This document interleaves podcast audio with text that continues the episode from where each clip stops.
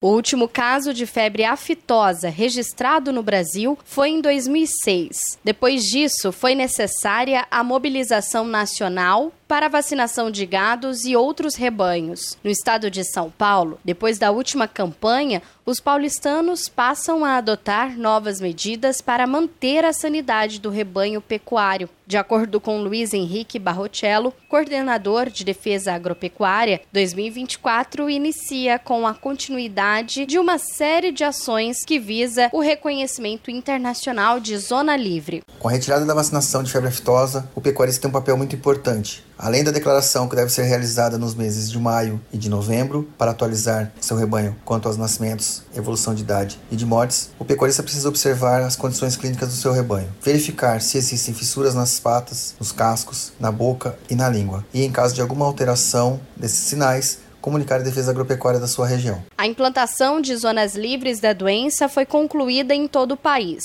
Agora, o objetivo principal é erradicar a doença e obter o reconhecimento mundial. O Ministério da Agricultura confirmou o Maranhão como um dos estados que podem estar próximos de conquistar a nova classificação sanitária. Na região, a última campanha obrigatória de imunização deverá acontecer em abril. Minas Gerais também avança rumo à conquista do status de zona livre. Em março do ano passado, era obrigatória a imunização em duas etapas. Agora, a condição é que os produtores rurais atualizem os dados de seus rebanhos no Instituto Mineiro de Agropecuária. Outros estados como Amapá, Bahia, Pará, Rio de Janeiro, Roraima e Sergipe já conquistaram o status de zona livre de febre aftosa. Agência Rádio Web, produção e reportagem Larissa Diamantino.